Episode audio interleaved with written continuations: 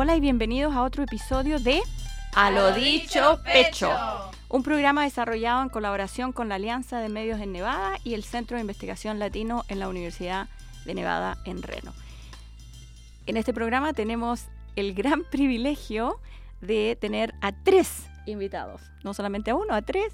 Tenemos a, a tres profesores jóvenes de Argentina que se sacaron la beca Fulbright para venir a Estados Unidos por un año y vamos a tener oportunidad de hablar con ellos sobre la experiencia, cómo se sienten aquí en este país y, y qué, los que les, qué les gusta, qué no les gusta. Empecemos por Diego. Hola, hola a todos.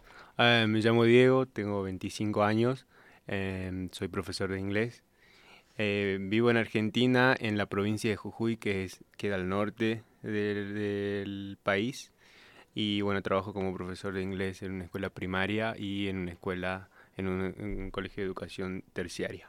Hola, me llamo Agustina Almirón, tengo 25 años, me gradué como profesora de inglés en el año 2011 y el año pasado, eh, a esta altura, apliqué para la beca y me la gané y vine a vivir por 10 meses a, a Reno.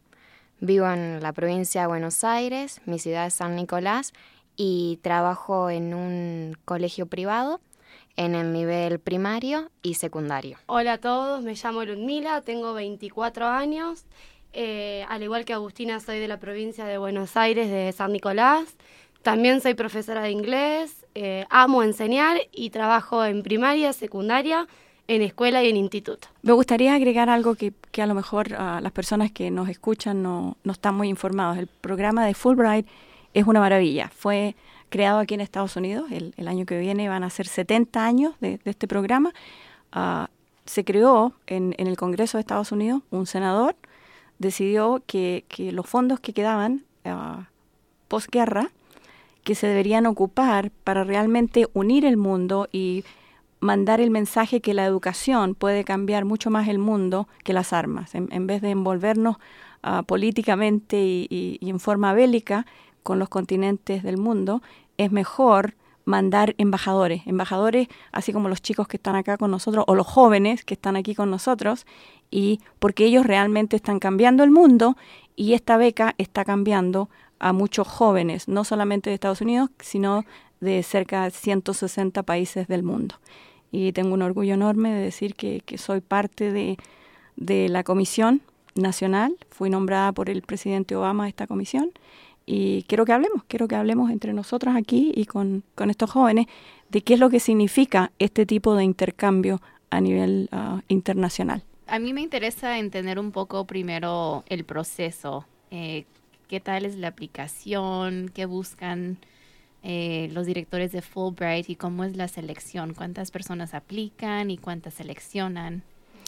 Bueno, uh, cada país tiene un, una mesa directiva que opera uh, individualmente y los países que tienen uh, el programa en cada país están conectadas con las embajadas de Estados Unidos en el extranjero. Y hay otras comisiones que actúan en combinación con países cercanos. No, no podemos tener en todo el mundo porque, bueno, primero que no tenemos relaciones diplomáticas con todos los países del mundo y en algunos países que en este momento la situación política no es muy estable, tampoco estamos mandando estudiantes. El proceso se hace a través de las universidades, se hace a través uh, de las relaciones internacionales, de las embajadas, y se puede hacer individualmente también. Si hay personas que están escuchando este programa, pueden ir al sitio de Fulbright y uh, buscar información y se puede solicitar a través uh, de los programas. Son programas que pueden ir estudiantes por, uh, por un semestre, por un año, pueden ir profesores, pueden ir artistas independientes, escritores, periodistas, pueden ir a, universidades, pueden ir a, dar clases, pueden ir a dar conferencias y también pueden, muchos van a, a, sacar títulos de posgrado. Muchos extranjeros vienen a Estados Unidos a hacer el doctorado o, el máster y muchos estadounidenses van a seguir sus estudios o a hacer investigaciones en diferentes países del mundo. y tienen un impacto enorme. Han contribuido no solamente a la investigación, a la paz del mundo, a la educación y son embajadores. Entonces están enseñando realmente la esencia de este país en el extranjero y nosotros estamos conociendo de países extranjeros a través de estos embajadores. La primera parte de la aplicación tuvimos que completar un formulario por internet y mandarlo por internet y también eh, conseguir las constancias de los lugares donde trabajábamos, eh, donde estudiamos, cartas de recomendación.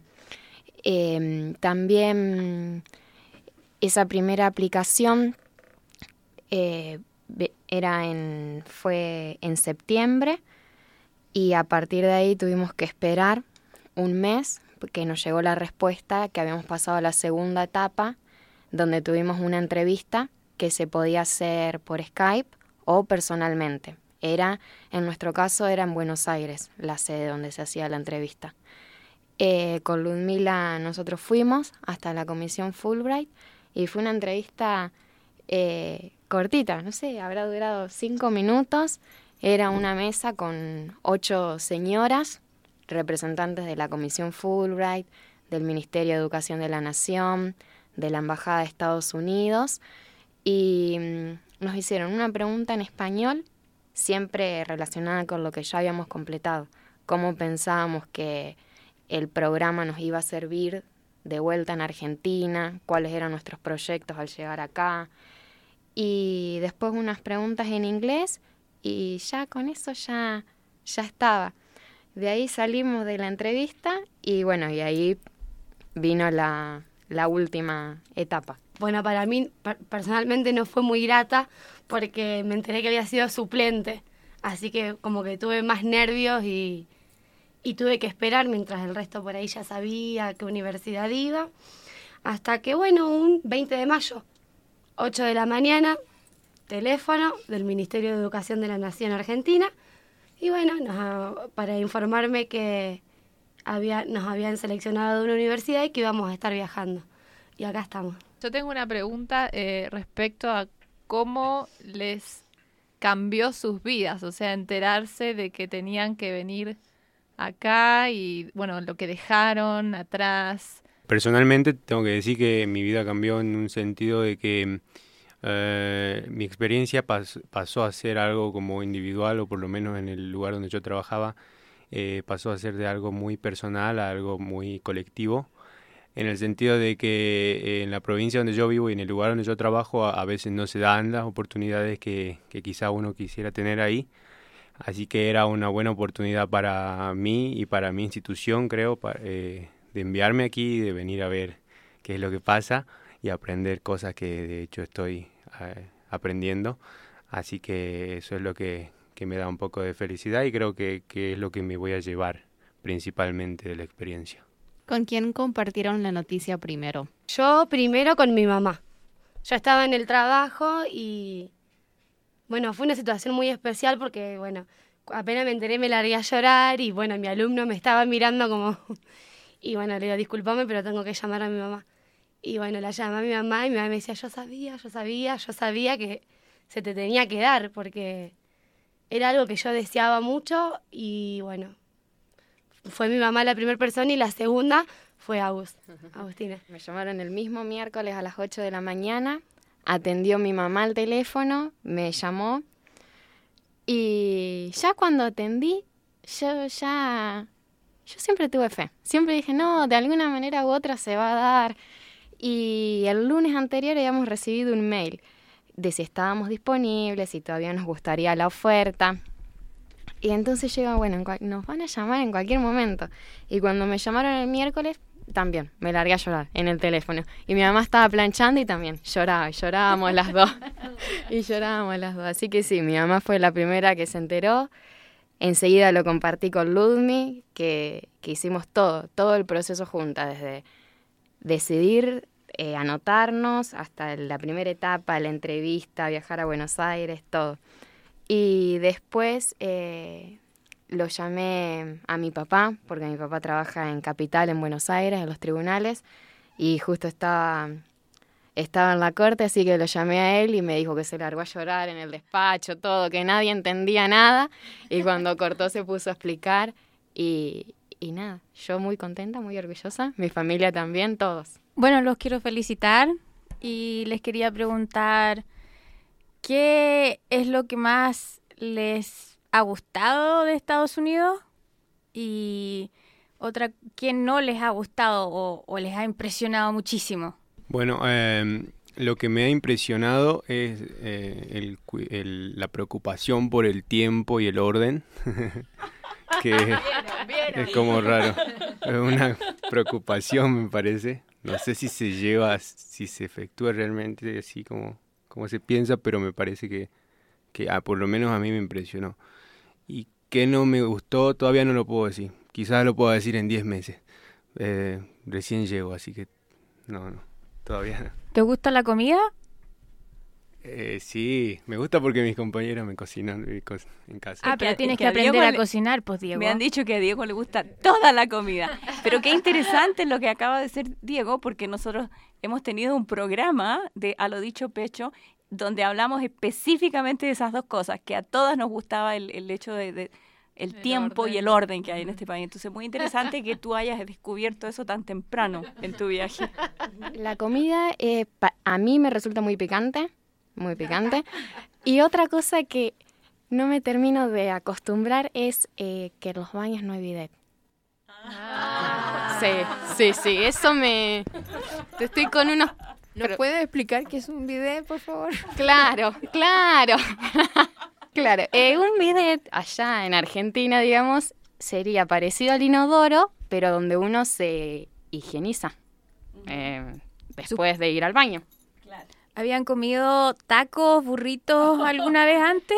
No, no, no había comido nunca. Nunca, no, qué, uy, muy, la salsa muy picante. Fue una novedad para ustedes comer burrito, comida mexicana en general. Claro, ¿no? sí, sí, sí, sí, sí. Y bueno, acá Emma nos preparó hace unos días unos burritos y estaban muy ricos. No les puso picante. Andrea Qué bueno. se muere de la risa. no Cuenta el chiste, Andrea. Yo creo que lo interesante de lo que acaba de decir Agustina y por qué nos estamos riendo, porque no sé, a lo mejor yo me estoy riendo de otra cosa, pero qué interesante porque en este país siempre nos identifican a todos con la comida mexicana. Por eso les estoy preguntando, claro. porque yo también cuando llegué a California, Ryan me dice, vamos a ir a comer burritos tacos y yo jamás en mi vida había comido comida mexicana. Exacto, yo creo que la gente no, no se da cuenta y, y, y para profundizar el estereotipo, celebramos el cumpleaños de Diego y yo hice tacos. Entonces, pobres chicos creen que aquí toda la comida de Estados Unidos es picante ahora. ¿Y a ti, Ludmila? ¿Qué es lo que más te ha impresionado, gustado, etcétera? Lo que más me gustó hasta ahora es la universidad porque en la ciudad donde yo vivo no hay universidades, hay una sola, que es la uni una universidad técnica, y después son construcciones más chiquitas para carreras terciarias, no hay universidades. Y venir acá y ver la organización que tiene la universidad, lo grande que es y todos los edificios que tiene, me, me gustó mucho darme cuenta de que, bueno, hay otra vida, más allá de, la nuestra, que vivimos en una ciudad relativamente pequeña y eso fue lo, hasta ahora lo que más me gustó.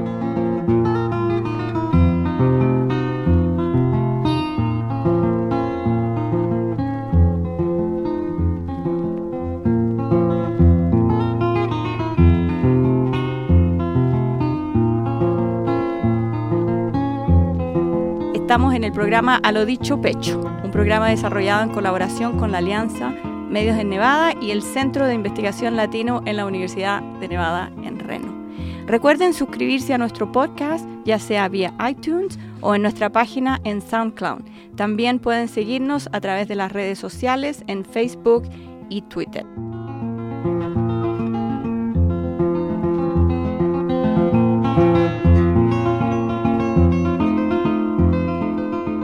Entonces seguimos conversando con tres jóvenes argentinos que están viviendo en Estados Unidos, estudiando en la Universidad de Nevada en Reno y también trabajando en el Centro Latino y que se ganaron la beca Fulbright, una beca que muchas personas dicen que les cambia la vida.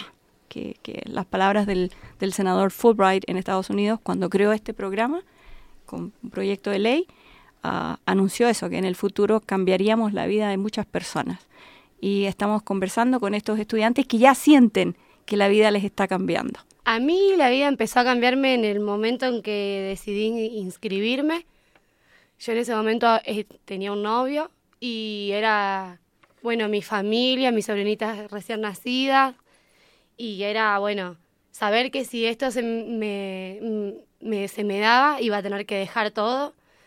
Y bueno, de hecho cuando, cuando me llamaron para decirme que sí, nunca lo dudé y creo que ese fue el primer cambio, eh, sentirme independiente y poder decidir por mí misma, más allá de que amo a mi familia y que bueno, los extraño un montón, eh, ese fue el cambio más grande para mí. Eh, plantarme y decir, bueno, yo me voy, yo me quedo y yo hago que mi vida cambie en conjunto con todo esto que me está pasando. Me doy cuenta cuánto quiero mi provincia, el lugar donde vivo, cuánto quiero a mi familia, a mis amigos, a mis alumnos y sé que lo que estoy viviendo, aprendiendo acá, voy a usarlo luego y voy a sacarle provecho, así que me parece un, cambio importante el, hecho de, pensar en, volver y ayudar y bueno, crecer personalmente y hacer que, el resto también crezca y colaborar. Ah, ¿Por qué es tan importante que estos programas estén en todo el mundo y que la gente pueda vivir?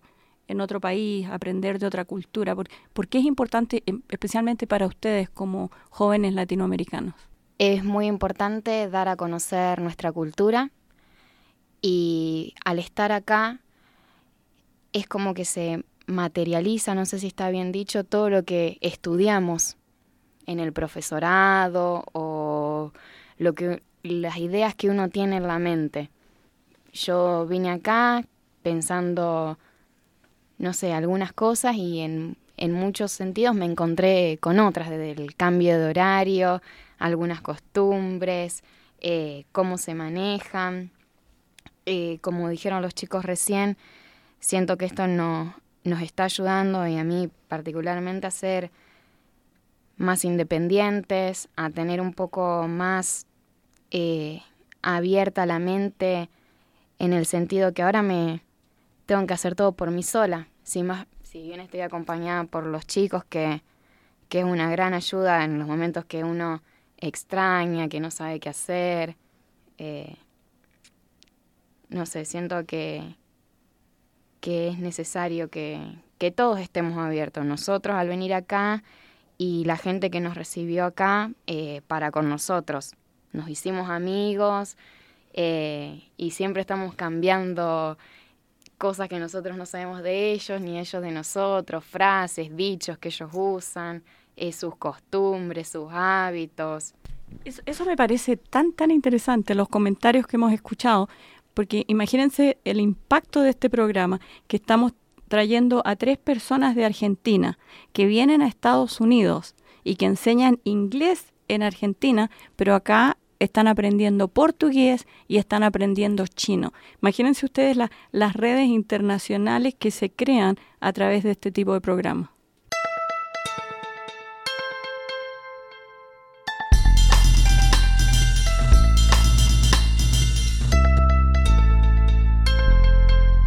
Entonces llegamos al final de nuestro programa y nos vemos entonces muy pronto. Pueden conectar con nosotros en Facebook, SoundCloud, estamos disponibles en iTunes y por correo electrónico. Los invitamos a que nos envíen sugerencias, críticas o sus propias historias a alodichopecho.gmail.com. Nos vemos muy pronto en nuestro siguiente episodio de A lo dicho pecho. Y gracias a nuestros invitados. Gracias a nuestros patrocinadores también, se me olvidaba. Online News Association con apoyo de Excellent and Ethics in Journalism Foundation, el Robert R. McCormick Foundation, Knight Foundation, el Democracy Fund y el Rita Allen Foundation. Hasta pronto.